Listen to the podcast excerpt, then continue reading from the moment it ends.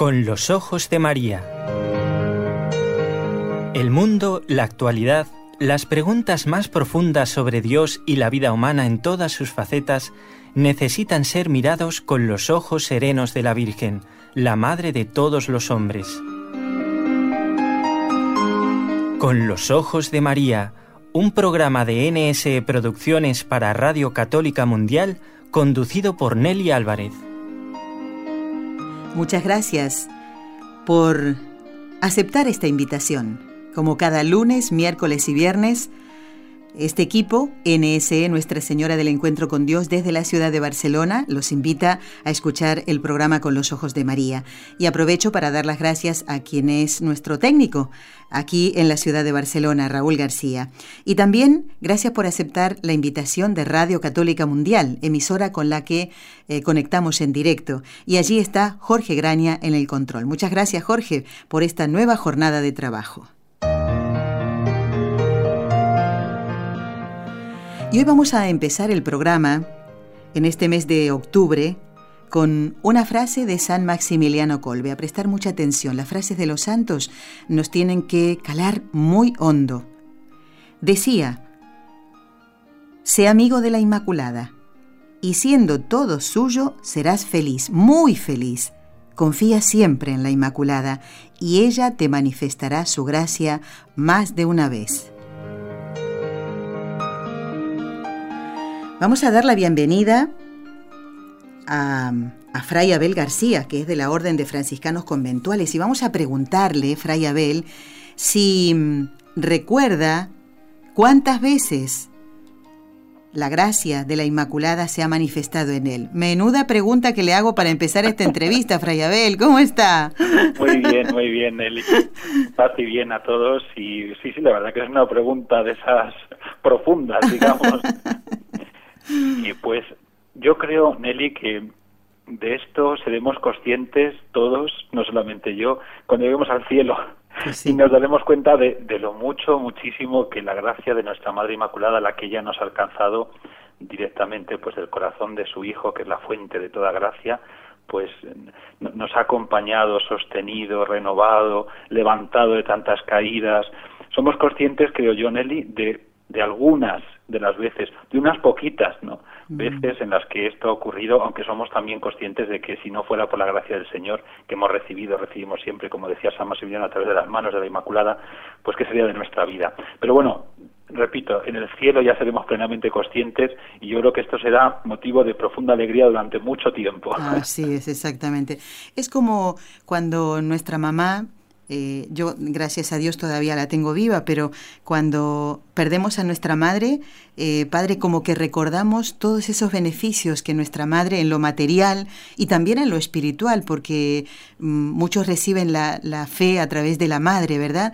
Es como que vamos recordando todo eso. Es algo parecido, ¿eh? no es igual, por supuesto, ¿no? A esas gracias que recibimos de la Virgen Santísima, que es, nuestra madre.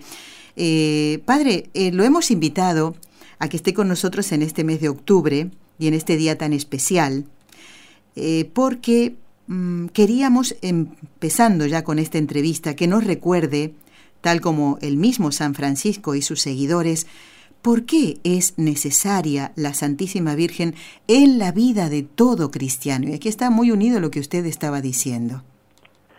Bueno, pues eh, hay una hay una frase, bueno, son varias en realidad, a ver si las recuerdo exactamente ahora, pero de las fuentes franciscanas que son, digamos, todos los textos antiguos del siglo eh, XIII, XIV, que nos hablan sobre, bueno, pues la vida de San Francisco, su, su camino de santidad, el seguimiento del Señor y, eh, pues concretamente Tomás de Celano, que es uno de los primeros biógrafos de San Francisco, nos dice dos cosas preciosísimas sobre el amor de San Francisco y también de sus hermanos, porque porque este mismo amor que él tenía hacia la Madre del Señor luego se lo inculcaba a sus hermanos. Y esto ha permanecido, creo yo, en, la historia de la Orden como muy vivo, ¿no? Este, este recuerdo, esta memoria del amor de San Francisco y de hecho San Maximiliano Colbe, que antes citaba, eh, citabas ¿no? al comienzo con su frase, pues es un fruto también muy maduro, quizá de los más maduros, de este amor a lo largo de 800 años de historia.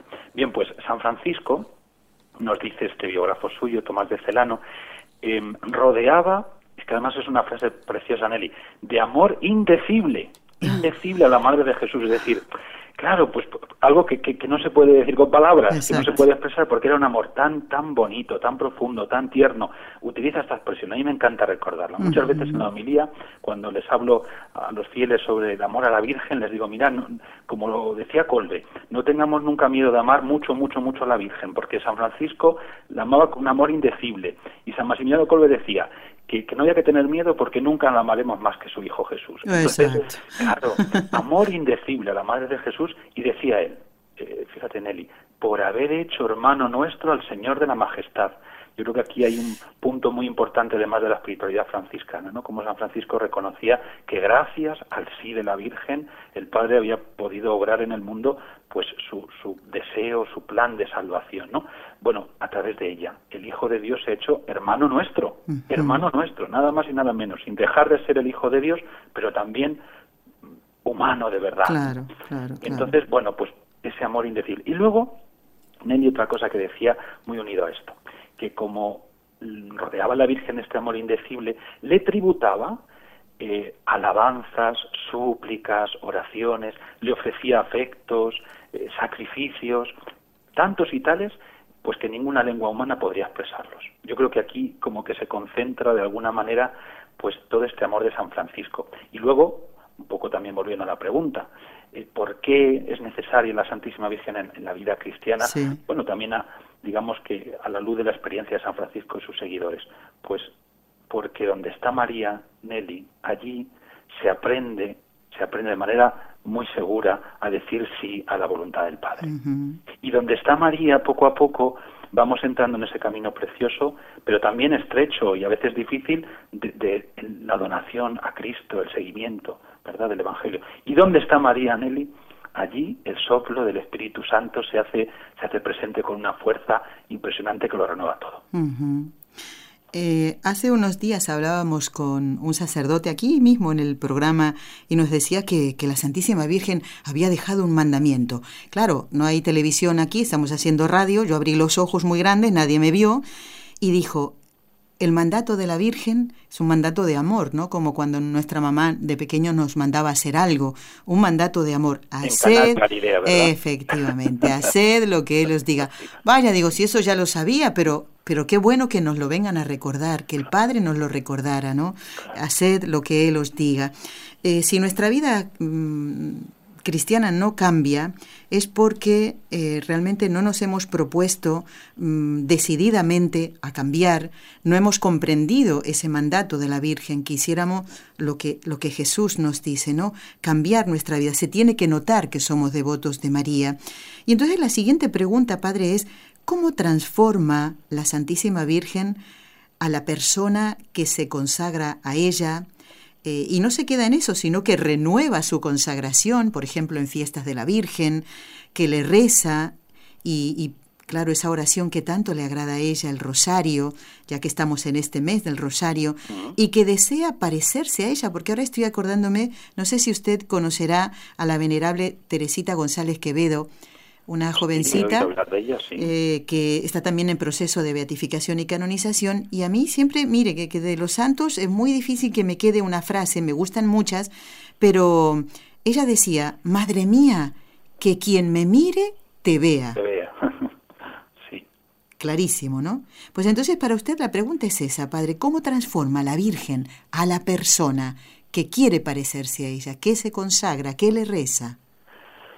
Bueno, Nelly, yo creo que la clave está en la consagración. Es ah. también, por otro lado, digamos, como el secreto de todo el camino que nos propone San Maximiliano Colbe, consagrarse a la Inmaculada, hacerlo quizá en una ocasión de manera solemne, siendo consciente de lo que esto conlleva y luego efectivamente renovando y no solamente una vez al día, sino muchas veces al día esta consagración. Es decir, este sentido profundo de pertenencia a ella. San Maximiliano Colbe, creo yo, Nelly, tiene quizá las palabras más atrevidas y osadas respecto a cómo la Virgen Inmaculada, cuando acoge un alma que se le ofrece a ella, la va transformando, la va transformando. Tiene unas palabras que, rozan a veces, o sea, no sé cómo decirlo, pero... pero que muy atrevidas, un poco atrevidas. Sí, sí, sí, se rozan un atrevimiento casi, casi impensable, diría yo, ¿no? Y de hecho a San Maximiliano en algún momento le acusaron de ir demasiado, ¿no? De, ser un, digamos, un enamorado de la Virgen exagerado, radical, ¿no? Incluso rozando la herejía, que luego ya sabemos que eso no fue nunca cierto, porque para él por supuesto, el amor a la Virgen era, era inmenso, pero sabía perfectamente que, la Virgen tiene la misión de llevarnos a, a, Cristo, de llevarnos a Cristo. ¿no? Bueno, pues las palabras de San Maximiliano Colbe creo que nos ayudan también a responder a esta pregunta que, me, que me haces. Dice San Maximiliano que cuando nos acercamos a la Virgen Inmaculada nos hacemos semejante a ella, semejantes a ella, porque permitimos que ella tome posesión de nuestro corazón que es la sede de, pues ya sabemos, de nuestros sentimientos, deseos, afectos, de lo mejor de la persona. Es tremendo esto, acercarnos a ella y, dejamos que ella nos va haciendo semejantes a ella, en el fondo ella va tomando posesión de nuestro corazón y de todo nuestro ser, dice San Maximiliano. Y no solo, sino que además ella vive y obra en nosotros y por medio de nosotros. Ella ama a Dios con nuestro corazón. Bueno, esto ya es de locos. bueno, pues aquí está todo el camino de, transformación. Y yo creo, Nelly, que, mm, bueno, luego San Maximiliano tiene otras frases tremendas siempre respecto a esto, que, de verdad conmueven, porque en el fondo te das cuenta de que eh, la relación que vive San Maximiliano Colbe con la Virgen es, es una, una relación muy, muy íntima, muy, muy estrecha, y no de ratos, sino constante, constante, En sus labios siempre María, María, María. Bueno, pues yo, esto es, digamos, un poco una idea mía, pero, pero que la he ido elaborando a la luz también de, la lectura y la profundización en la experiencia de San Maximiliano Colvin. Yo creo que el amor filial, rebosante de ternura que San Maximiliano tuvo hacia la Virgen Inmaculada y este dejar que ella tomara posesión de todo su ser, de su corazón, hizo que San Maximiliano Colbe concretamente, pero esto se puede extender a muchos otros santos, aprendiera de ella tantos gestos maternales que luego vemos realizados en su, en su vida religiosa y sobre todo sacerdotal.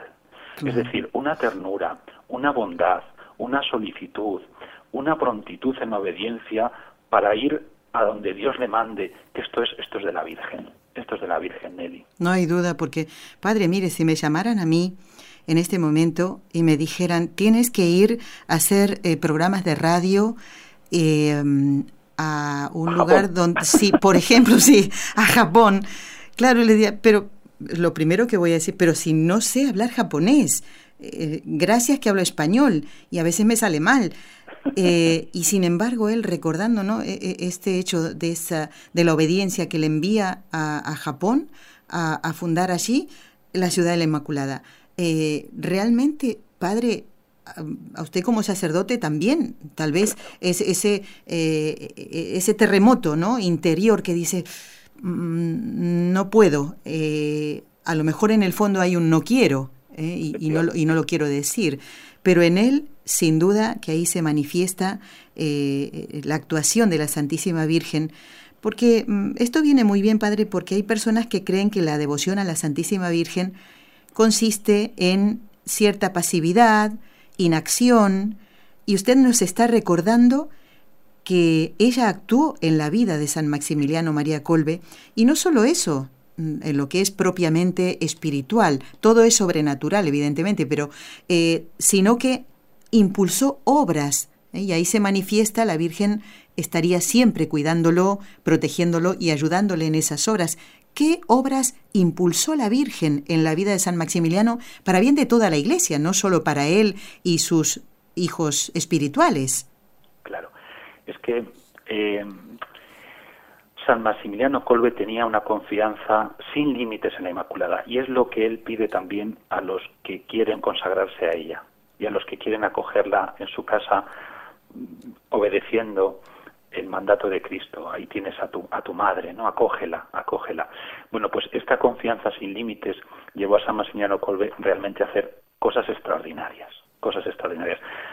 Fíjate, Nelly, por ejemplo, hay un detalle muy bonito que quizás es poco conocido, este transformar poco a poco el corazón gracias a la intervención de la madre, ¿no? que lo va plasmando, lo va modelando. Bueno, Dicen que cuando San Maximiliano Colbe eh, muere ya después de recibir aquella inyección ¿no? de, ácido fénico, porque no moría por, digamos, por, por razones naturales, ¿no? y ya quedaba él junto con otros dos más, cuando les colocan, perdón, cuando van a entrar a la celda, mm. eh, encontraron a San Maximiliano Colbe sentado en el suelo, recostado contra la pared, y sobre su regazo a uno de estos pobres moribundos que estaba con él. Y esto es, esto es, claro, esto lo han contado eh, algunos de los testigos que estaban ahí, que se estremecieron, porque imagínese entrar y ver a este hombre, a este hombre ahí, pues muriendo, pero, pero además dicen que con un rostro sí, nos podemos imaginar después del día sin comer y de estar tantos meses en el campo, pero a la vez decían que, que, su, que su rostro resplandecía y sobre su regazo como una madre acogiendo a este último compañero, ¿verdad? Bueno, yo creo que este gesto, sin más, ya nos ayuda a pensar que, que toda la vida de San Maximiliano Colbe fue un reflejo de, esta ternura, de esta bondad de la Virgen. Y luego las obras apostólicas, pues pensemos, por ejemplo, en el famoso Caballero de la Inmaculada. Es que claro, ahora nos parece que bueno, que no fue para tanto, pero en su época, con los medios tan pobrísimos, exacto, exacto. claro, más de un millón o sea, de, tirada mensual del Caballero de la Inmaculada, luego creó otro tipo de revistas, luego la fundación de las de las ciudades de la Inmaculada, eh, bueno, las misiones, tantas cosas que dices, pero, pero ¿de dónde nacía? De un hombre que no, no tenía una salud de hierro, precisamente, y repito, con unos medios muy pobres por la época y porque él siempre fue hijo de San Francisco y sabía perfectamente que los medios habían de ser pobres, aunque también es verdad que para, para anunciarla a, Cristo, pues, pues lo mejor, ellos pobrísimos, ellos pasaban hambre si hacía falta, pero luego tenían las mejores máquinas, eso también es verdad, ¿no? Pero, pero al final esta conciencia de que, de que todo lo que ponía en marcha era para la gloria de Dios, por medio de la Inmaculada. Y además, Nelly, otra cosa importante, para San Maximiliano lo dice en algún momento, la consagración a la Inmaculada, a la Virgen Santísima, lleva consigo, por un lado, la necesidad de trabajar con vistas al propio perfeccionamiento, es decir, a la propia conversión, y también de ayudar y favorecer la conversión de los demás. Esto es importantísimo, para que la consagración a la Inmaculada no se quede en un acto de devoción íntimo, pero etéreo. No, no, no, se tiene que concretar en esto. Tu propia conversión y también favorecer, ayudar, promover la conversión de, los demás. Y de ahí las obras de apostolado de San Exactamente. Estaba pensando ahora lo que decía usted, ¿no? Eh, los pocos medios, los medios de la época también, ¿no? Si San Maximiliano viviera ahora, pues mandaría un PDF a todo el mundo y no gastaría en una imprenta, sino que directamente lo mandaría por, por eh, correo electrónico, ¿verdad? Y, Pero claro, en esa época estamos hablando de una obra impresionante y como usted dice, pobre él y sus hijos espirituales y hermanos eh, en, en, la congregación, en la orden, perdón, y para, para Jesús, bueno, aquel eh, hecho ¿no? de esa, esa máquina que estaban utilizando y alguien vino de visita. Un obispo fue. Nada menos. Pues San Francisco, ¿qué diría? ¿Qué diría? Y qué respuesta la de San Maximiliano, ¿verdad? La audacia de los santos. Pues se remangaría y se pondría aquí como el, como el primero de los que está a trabajar porque él tenía muy claro que lo que hacían allí él y sus hermanos no era para su propia gloria, sino para la gloria de Dios. Así claro, que el obispo quedó el pobre... Con la boca abierta, me imagino. Pero además, Nelly, hay otro detalle muy bonito. Además de estas obras extraordinarias, el Caballero de la Inmaculada, la revista, las ciudades de la Inmaculada, San Maximiliano Colbe intuyó también que hay otra manera de digamos, de trabajar por el reino de Dios, por el reino de Cristo. Y él le llamaba los, los milagros de amor cotidianos. Esto es muy bonito y se conoce poco. Él decía, claro, hay muchos milites que no tienen la oportunidad porque están enfermos, son los milites al pie de la cruz, porque él creó, creó también los milites al pie de la cruz, enfermos, personas impedidas, ancianas. Y claro, a veces preguntan, pero ¿y nosotros qué podemos hacer? Bueno, pues tú puedes cada día hacer pequeños milagros de amor uniéndote a la Inmaculada y ofreciendo cada cosa, hasta la más pequeña, por la salvación de las almas, por, por la propagación del reino de Cristo, ofrecerlo a la Inmaculada. Y ya verás que ese pequeño ofrecimiento tuyo, ese pequeño sacrificio, no quedará sin fruto. ¿Y la misión del Padre Colbe mm, sigue hoy? Si la respuesta es sí, ¿cómo continúa? Bueno, la misión del Padre Colbe continúa principalmente a través de sus hermanos, los franciscanos conventuales, que en general en los cinco continentes por donde estamos extendidos, pues la verdad intentamos cada uno a su manera, porque es cierto que, que no todos tenemos, bueno, pues quizá esta, eh, esta responsabilidad que tengo yo, ¿verdad? De, acompañar la misa inmaculada y esto me ha llevado también pues a conocer mucho más al Padre Colbe. Pero bueno, yo veo que donde están los franciscanos conventuales, donde estamos presentes, allí a Colbe se le da a conocer porque su historia además, Nelly, es muy atrayente. Así es. Sí, sí, sí. Ahora, por ejemplo, en estos últimos meses, nosotros aquí en Madrid, en la sede nacional, tenemos una reliquia, un pelito de, la barba del Padre Colbe, que fue lo, único que se conservó porque un, hermano, un fraile, pues vio que, este hombre ya pues, era, muy santo y entonces era el barbero del convento y cuando le cortaba la barba pues iba guardando los pelitos y lo que se nos ha quedado de reliquias de, primera categoría. Padre, no, no siga adelante, sino cuente por qué, por qué conservamos, por ejemplo, el brazo de San Francisco Javier, se me ocurre ahora, ¿no? ¿Y por qué no el de San Maximiliano? Porque a lo mejor no todo el mundo lo, lo sabe. Es verdad. Pues porque a San Maximiliano Kolbe, cuando los nazis en el campo de concentración de Auschwitz lo asesinan, después ya sabemos, ¿no?, de haber dado su vida por aquel padre de familia, eh, bueno, pues como a cualquier otro prisionero del campo, lo quemaron en los hornos eh, y por lo tanto luego esparcieron sus cenizas y no ha quedado absolutamente nada de su cuerpo. Sí que se nos ha conservado pues objetos que pertenecieron a él, algún hábito, pero de su cuerpo, lo que se llama la reliquia de primer grado, solamente se nos han conservado los pelos de la barba, ya digo que este, este hermano, eh, bueno, pues con, con, buen criterio los guardó. Y le decía a Nelly que, por ejemplo, últimamente tenemos esta reliquia aquí y, la llamamos la reliquia peregrina porque cada vez nos la piden de más sitios. Ahora, dentro de poco, a colegios incluso, colegios, parroquias, sí, sí, sí. hay como una especie de renacer, entre comillas, de la figura del Padre Colbe. Pues me alegro, me alegro mucho, me alegro mucho. Eh, a mí me dio mucho gusto conocer a Monseñor Félix Ochaíta, en paz descanse y en gloria esté, que tantos años colaboró con este equipo de trabajo y él era conocedor de la figura y de la obra y la santidad de San Maximiliano Colbe, de hecho escribió varios libros. Eh, y yo ahora estoy leyendo, repasando de vez en cuando em, mensaje, ahí no recuerdo ahora el nombre, era de, Monseñor Félix Ochaíta.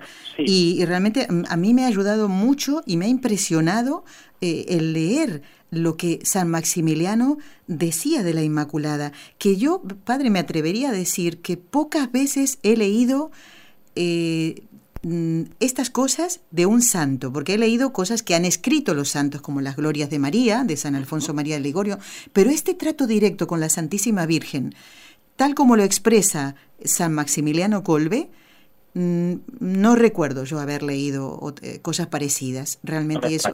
impresiona, impresiona. y cuando acoges em, con corazón de niño eh, la experiencia que tuvo San Maximiliano Colbe, em, notas y sientes que ahí hay un camino maravilloso, estupendo, precioso, y, y, entrar por él de la mano de la Inmaculada pues te lleva te lleva al cielo. Te lleva a lo más alto porque cuando te pones en manos de la Inmaculada y, bueno pues también con el eh, trabajo personal que decíamos antes de la conversión de cada día ella no te deja ella no te deja hasta que no te lleva a lo más alto y lo más alto es lo que Dios quiere para nosotros que seamos santos como él es santo. Así es. Estamos conversando en el programa con los ojos de María eh, preparado por este equipo NSE, Nuestra Señora del Encuentro con Dios en conexión con Radio Católica Mundial.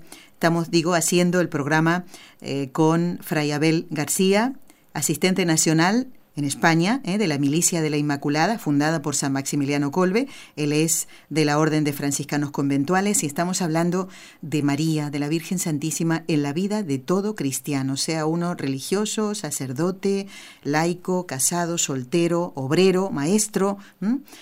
Eh, padre, la Milicia de la Inmaculada impulsa, entre otras prácticas de fe y hermosas, por cierto, el rezo del Santo Rosario. Estamos ahora en el mes del Rosario. Y esto para todo cristiano, como digo, de cualquier edad, de cualquier condición. ¿Qué testimonios existen hoy en día de la eficacia del rezo del rosario? ¿Eso sigue tan vivo como en tiempos de San Maximiliano o es ya una cosa pasada, de moda, como puede pensar más de uno? No, no, sigue muy vivo, muy vivo. Y además, Nelly, estoy descubriendo cada vez más cómo los jóvenes, porque quizá las personas, me refiero católicos, ya adultos, bueno, pues por formación, por su historia personal, pues han recibido desde niños, eh, bueno, pues una cierta formación cristiana respecto, por ejemplo, pues también a la oración del rosario que se rezaba en familia, en muchas, Así es. familias cristianas, ¿verdad? Pero entre los jóvenes veo que hay un redescubrimiento. Quizás de primeras como que suelen, se les suena mal eso del rosario, no suelen reaccionar así con un gesto un poco extraño, uy, el rosario, ¿no?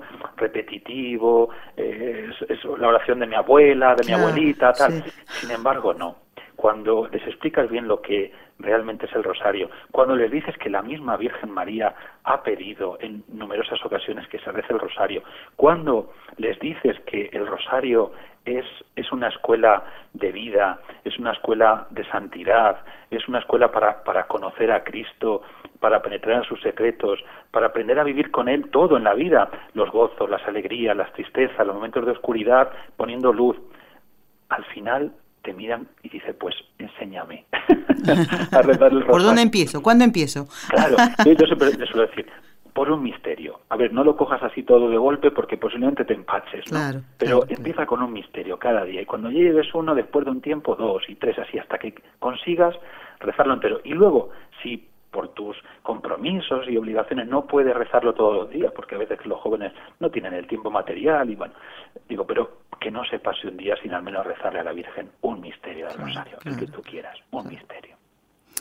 Bueno, Padre, eh, cada 12 de octubre la Iglesia celebra a la Santísima Virgen en su advocación del Pilar. Y los que hayan estado en Zaragoza un día como eh, este, pues verán cómo quieren allí a, la Santísima Virgen. Lo bonito sería que se rezara el rosario, que se eh, venerara a la Santísima Virgen, que no se quedara solo en una ofrenda de flores, ¿no? que muchas veces es un acto folclórico, entre comillas. Eh, Fray Abel García, ¿notó en algún momento de, de su vida religiosa, de su vida sacerdotal, la ayuda parecida a la que él recibió el apóstol Santiago ya hace muchos siglos, donde estaba un poquito desanimado, ¿no? Porque no daba frutos su trabajo apostólico. Los españoles éramos duros eh. de convertir. ¿Notó usted esa mano de María en algún hecho concreto, padre? Sí, sí, sí, sí.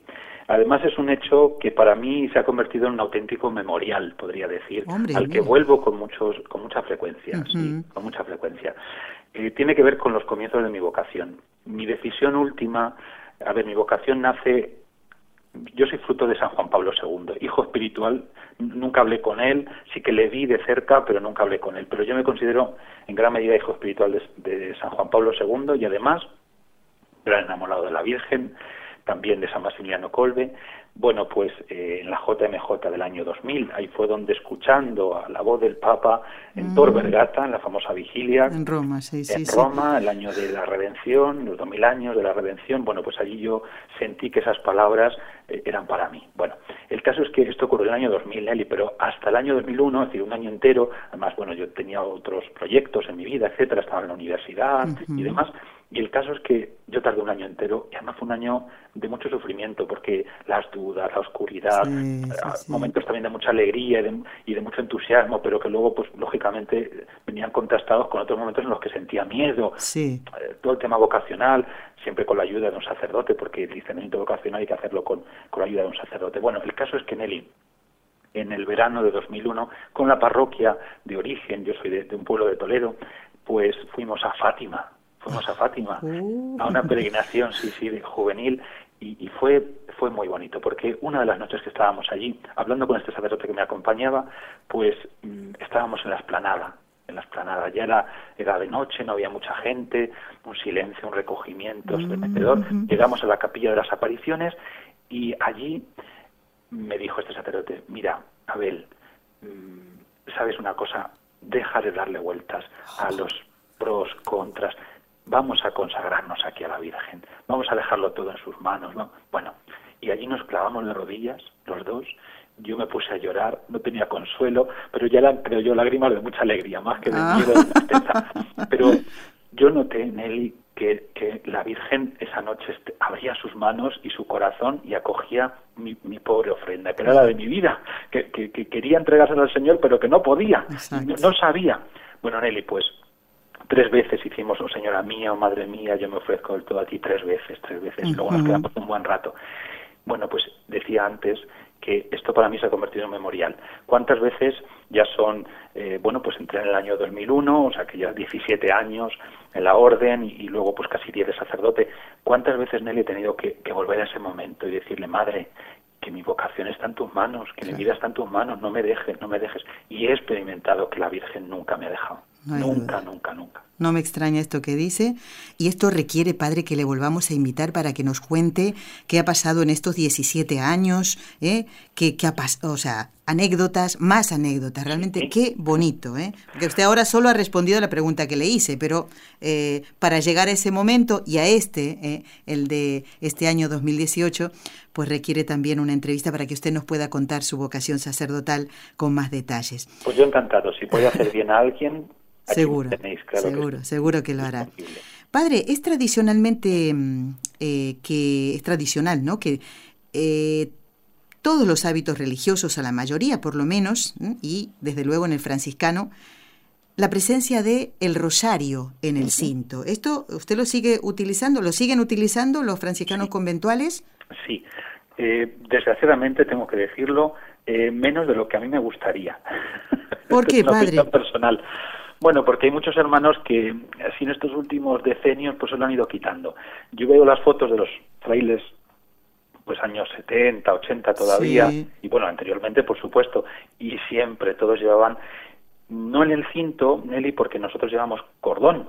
El hábito franciscano no es como el hábito de los carmelitas, agustinos o dominicos que llevan pues el, eh, cinturón de cuero, ¿no? La correa. Nosotros, bueno, ya San Francisco, escuchando el Evangelio, no llevéis cinturón, entonces se lo quita. Al principio, durante un tiempo, lo llevó, cuando hizo una vida poco semiedemítica. Ah. Pero luego claro, se tenía que atar la túnica y cogía una cuerda, que era algo como, mucho más pobre. ¿no? Entonces nosotros desde entonces llevamos el cordón con tres nudos que hace referencia a los tres votos. Y luego colgando del cordón, pues no llevamos un rosario. Esto es curioso. Llevamos la corona franciscana, que es muy parecida al rosario, pero que es una tradición mariana de la orden. Ah, mire, eso Son no las tiene siete alegrías de la Virgen. De hecho, el eh, rosario franciscano, que se llama corona, tiene siete, mm, digamos, las siete bolas de los misterios. En lugar de cinco, pues siete. Nosotros lo usamos como rosario, por ejemplo, que lo llevo, yo lo llevo desde hace ya bastantes años. Reconozco que al principio no lo llevé, mm. pero luego, a raíz de una serie de experiencias que tuve, siempre pues muy parecidas a estas que he contado en Fátima, pues dije, no, madre, en tu honor quiero llevar, quiero llevar el rosario. Y entonces, bueno, la corona en este caso. Ya digo, no tiene cinco misterios, sino siete. Son las siete alegrías de la Virgen es una, tradición franciscana que se remonta al siglo XV y que se ha mantenido. Por lo tanto, se rezan 72 Ave Marías. Además, Nelly, esto es muy bonito porque, según otra tradición, son los años con los que nuestra madre se durmió para ser llevada al cielo en cuerpo y alma, 72 años. Ah, sí, eso no lo había oído nunca, padre. ¿eh?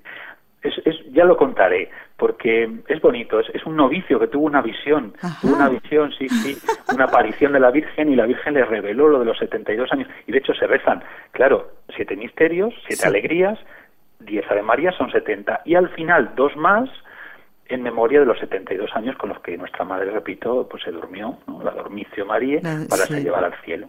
Bueno, bueno. Mire, estoy más que contenta y sé que los oyentes también. En cada programa siempre aprendemos algo. Me quedo con la imagen de San Maximiliano eh, en el búnker de la muerte, en Auschwitz, eh, en el suelo, con este hermano de él en, sus, en su regazo, como diciendo, hermano, ya, ya ha llegado el momento, ya, ya, ya, ya vamos a encontrarnos con Dios. Descansa, descansa en paz me quedo con eso, me quedo con estos 72 años de la dormición de la Virgen, sería tan bonita como cuando, como cuando dijo ese sí, ¿no? Que nos trajo nuestro Señor. Y, me quedo súper contenta, Padre, de haber podido hablar con usted. Pues lo mismo digo. Y para el próximo día, Nelly, sí. la próxima ocasión que tengamos también de hablar, pues ya os diré cuáles son estas siete alegrías de la Virgen. Pues sería estupendo. Si te anima, claro, pues en algún momento puede rezarlas. Muy Contemplar con los ojos de la Virgen los misterios del gozo y de la alegría son los, los que habitualmente rezamos, más otros dos. Pero pero si te parece lo dejamos así en suspense y así pues la próxima vez lo revelamos. Muy bien, en el programa Con los ojos de María, como hemos intentado eh, ver eh, este este programa de hoy eh, como, bueno, como, no sé, eh, para meditar todas estas cosas de María en la vida de todo cristiano. Y doy las gracias a Fray Abel García, de la Orden de Franciscanos Conventuales, que es el asistente nacional en España de la Milicia de la Inmaculada que fundara San Maximiliano María Colbe.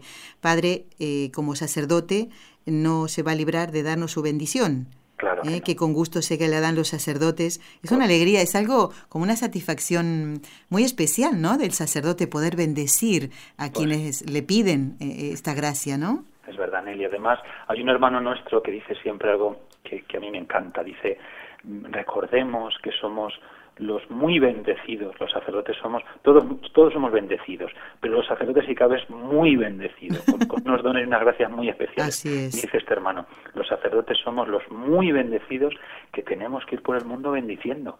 Así que, yo no me ahorro una bendición en cuanto puedo, especialmente a los niños, pero no solo. A, quien veo que a veces las palabras se quedan cortas, Nelly, entonces alargo la mano y, trazo un signo de la cruz en la frente y le doy una bendición. Yo creo que eso es más eficaz que mis palabras. Bueno, muy bien. bueno, padre. Os doy la bendición. Adelante, padre, sí. Además, con las palabras con las que San Francisco solía bendecir a sus hermanos y a todos aquellos con los que se encontraba. El Señor os bendiga y os guarde os muestre su rostro y tenga misericordia de vosotros. Vuelva hacia vosotros su mirada y os conceda la paz. Y la bendición de Dios Todopoderoso, Padre, Hijo y Espíritu Santo, descienda sobre todos vosotros y os acompañe siempre. Amén. Amén. Gracias, Fray Abel. Hasta otro encuentro, si Dios lo permite. Si Dios quiere. Hasta la próxima. Amigos, ustedes no, no se vayan de allí porque el programa continúa así. ¿Quieres escribirnos ahora mismo? Puedes hacerlo al siguiente correo electrónico con los ojos de María arroba nsradio.com.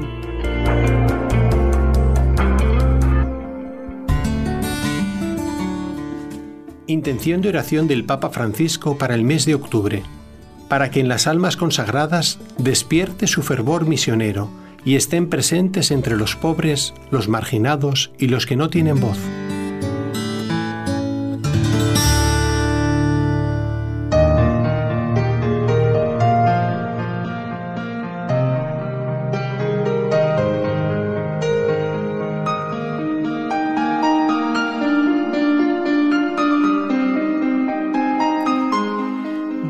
Muy bien esto que escuchábamos recién, las intenciones del Papa para este mes de octubre. Y en este mes del Rosario vamos a recordar que el Papa nos ha dado una tarea, ¿eh? El Papa Francisco quiere que después del rezo del Rosario hagamos dos oraciones. Nosotros lo comentamos el primer día de este mes de octubre junto al Padre Juan Antonio Mateo. ¿Se acuerdan de ese programa? El que no lo haya escuchado, bueno, que sepa que lo tiene disponible en el podcast de nsradio.com. Buscan Con los Ojos de María, que es el nombre de este programa, y después el del 1 de octubre, lunes primero de octubre. ¿eh? María en la historia de la salvación. Y ahí el eh, padre Juan Antonio Mateo habló de esto que el Papa Francisco nos ha pedido, rezar la que es considerada la oración más antigua dirigida a Nuestra Señora, la Santísima Virgen. La repasamos un poquito, ¿qué les parece? Raúl, ayúdame, porque a veces frente al micrófono me olvido una palabra y, me queda la mente en blanco. ¿eh? Vamos a ver. Bajo tu amparo nos acogemos, Santa Madre de Dios, no deseches las súplicas que te dirigimos en nuestras necesidades.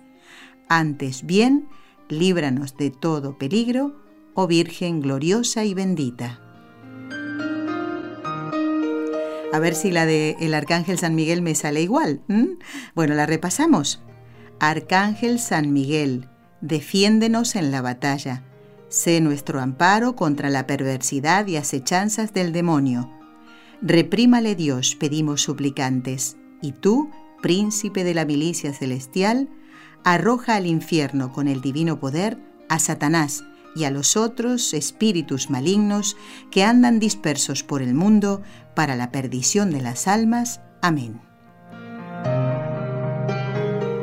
Recuerden entonces que esto es tarea, como digo, que el Papa Francisco nos ha encomendado para pedir al Señor para que estos espíritus malignos que andan alrededor para dividir a la iglesia ¿eh?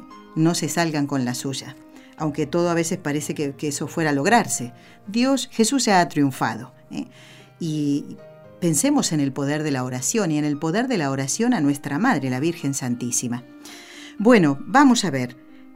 Vamos a dar lectura a algunos correos electrónicos que nos han llegado. Quiero mm, saludar con mucha estima a Andrés Román de Lima, Perú. Estimada familia, dice, gracias por sus oraciones, que siempre llegan al Señor. ¿Eh? Lo que estábamos diciendo, ¿eh? No sé si recibieron una carta anterior a esta. Sí, sí, Andrés, que sepas eso. Bueno, lo comentamos también, lo que tú nos decías en esa carta, que tu esposa estaba enfermita. Y aquí en este correo nos informas que ella se está recuperando, sigue en observación y para adelante. ¿eh? Muy bien. Y dice, en el último programa mencionaste la importancia de la eh, consagración de un nuevo sacerdote. Hace un mes un amigo se consagró al Señor como sacerdote para siempre. ¿eh? Muy bien esto que dices tú, para siempre. ¿eh? Un sacerdote, esta es una marca mm, indeleble, es para siempre. Y me parece muy bien que, que, lo, que lo consignes en este mensaje. Dice, él sintió el llamado después de vivir un retiro. Eh, de Juan 23, dejó la carrera de abogado y se fue al seminario franciscano. Es Fray William hoy. ¿eh? Así que muy bien, pues rezaremos por él. Lo vamos a poner en la lista de mm, sacerdotes por los que rezamos. ¿no?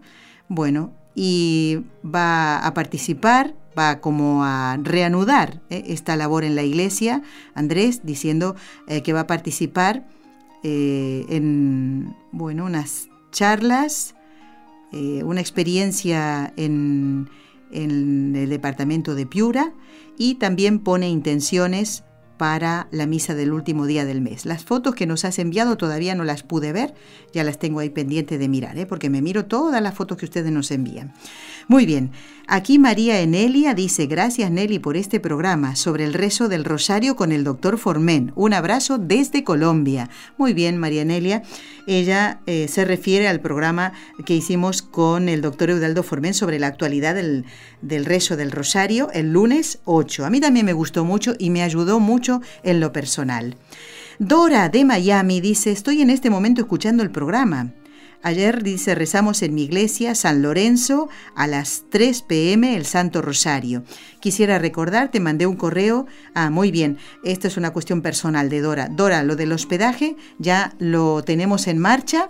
No te preocupes, ya recibirás una respuesta. ¿eh? Ojalá llegue a tus manos este pedido. Ya llegó, así que, bueno, y dice que Dios te bendiga, igualmente a ti y a tu familia. Quiero también agradecer a Iliana, que ha puesto intenciones para la misa del último día del mes, que es miércoles 31 de octubre. Eh, Dora, eh, a la que saludaba recién, dice que ella mm, va a ser una peregrinación a Tierra Santa con la renovación carismática de Miami, justamente, que es la ciudad donde ella vive. Y va a pasar por Barcelona, además de otra ciudad de aquí de España donde tiene un familiar. Pero va a estar en Barcelona en el mes de noviembre. Me encantaría, Dora, que pudieras venir aquí y estar y pasar un ratito con nosotros aquí en el mismo estudio, ¿eh? Así que ya vamos a ver cómo podemos arreglar esto. Me encanta cuando vienen a, Barcelona y nos hacen saber ¿eh? que, van a estar por aquí y que quisiera, quieren venir. A mí me encanta, me encanta conocer a, los oyentes y me alegro mucho, Dora, de que vayas a Tierra Santa, ¿eh? que el Señor derrame sobre ti y todas las personas que van a ir muchas bendiciones.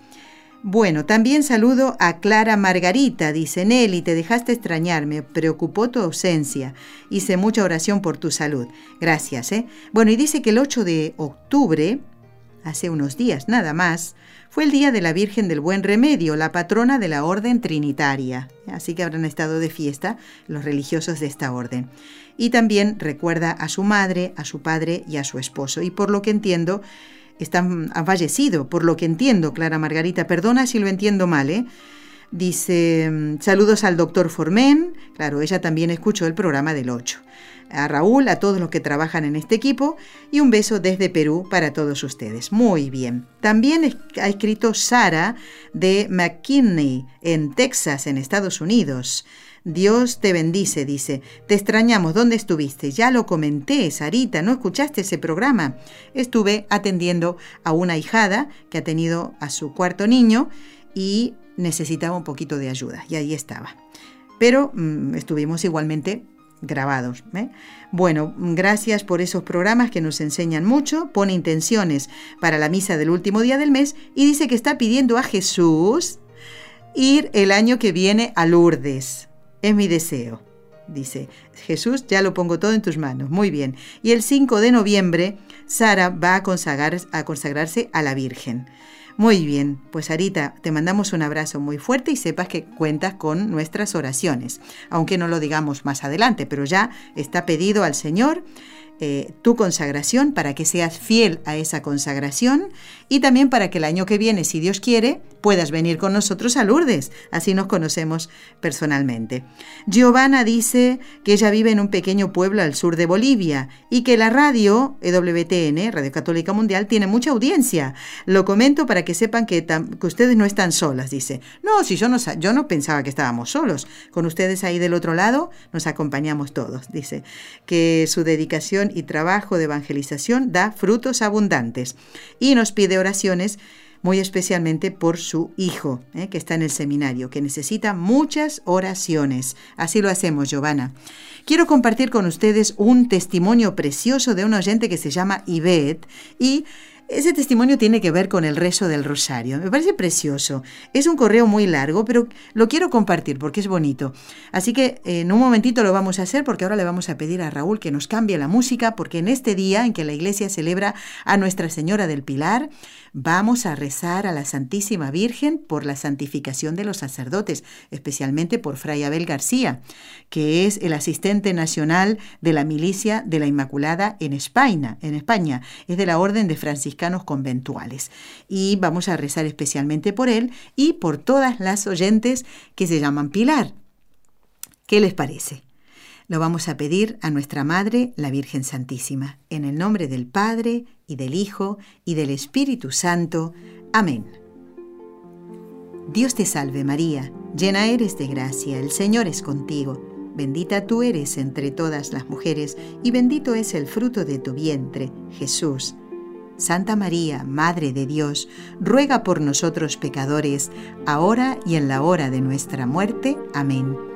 Dios te salve María, llena eres de gracia, el Señor es contigo, bendita tú eres entre todas las mujeres, y bendito es el fruto de tu vientre, Jesús.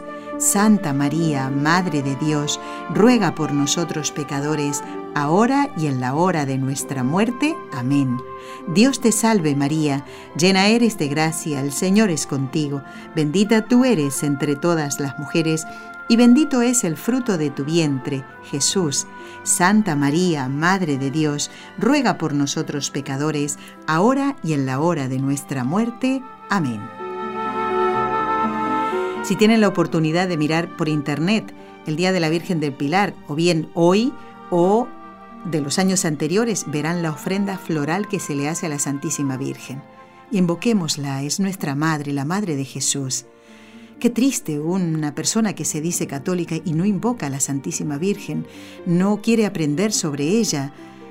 Qué triste, ¿no? Será un sacerdote que no invoca a la Virgen Santísima, un sacerdote que no predica de la Virgen.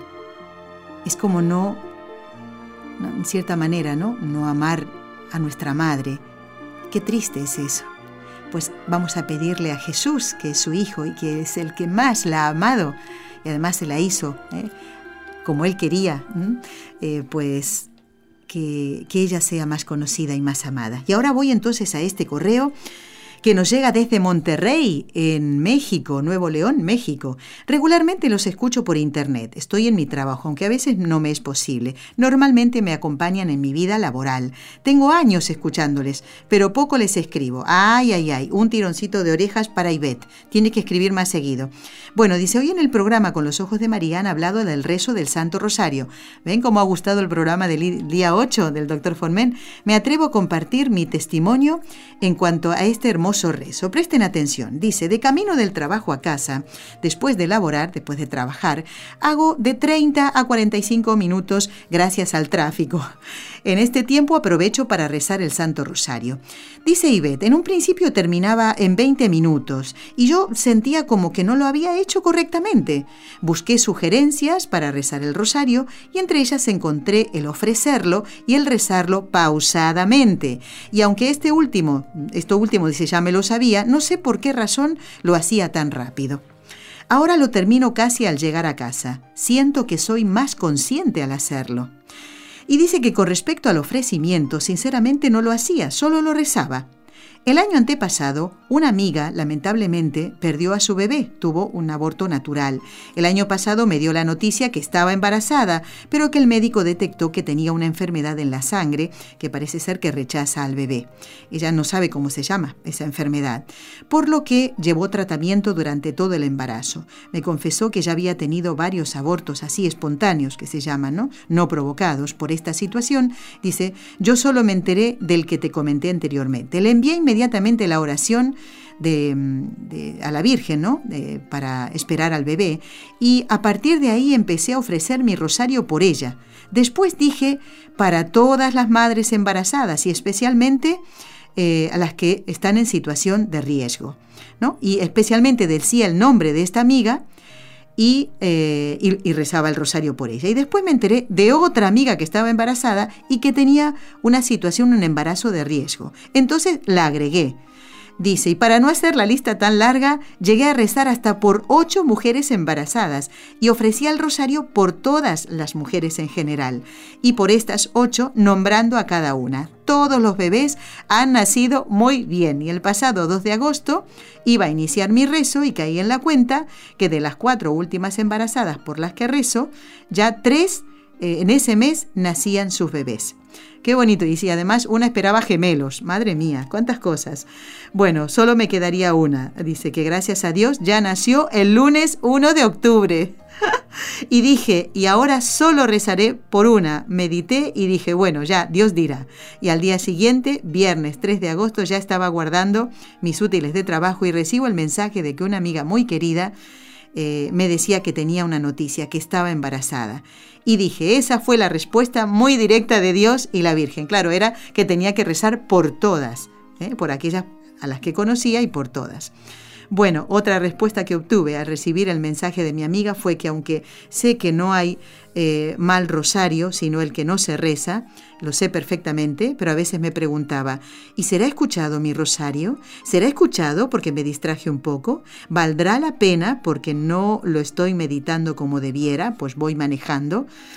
no estoy de rodillas, no tengo mis ojos cerrados, no, ¿Eh? no soy tan buena porque tengo pecados y en ocasiones mi carácter fuerte ¿eh? Y aún así seré escuchada, decía ella. Bueno, y por eso siento que tuve dos respuestas.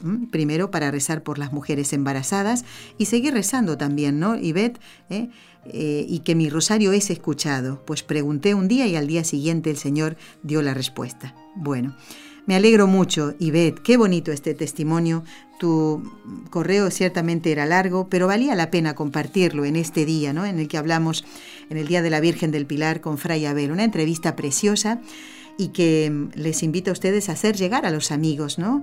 Aquellas personas que no, que no rezan, ¿eh? que son un poco perezosas para rezar. Empezar con las tres Ave Marías. Todo es honrar a nuestra Madre del Cielo. Los invito a compartir el programa del lunes que viene, donde estará don José María Pons, presidente, que fue presidente de la adoración nocturna en Lérida. Gracias Jorge Grania, gracias Raúl García, nuestros técnicos. Que Dios los bendiga a todos. Feliz día de la Virgen del Pilar y a no faltar a la misa del domingo. Que el Señor los bendiga. Hasta el lunes, si Dios quiere.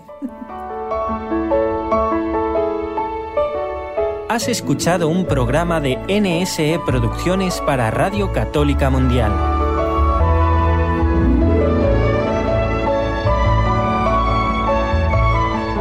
¿Quieres conocernos?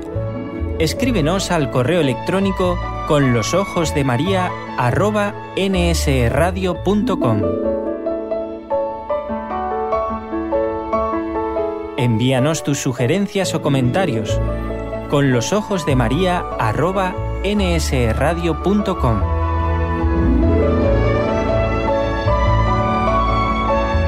Te esperamos.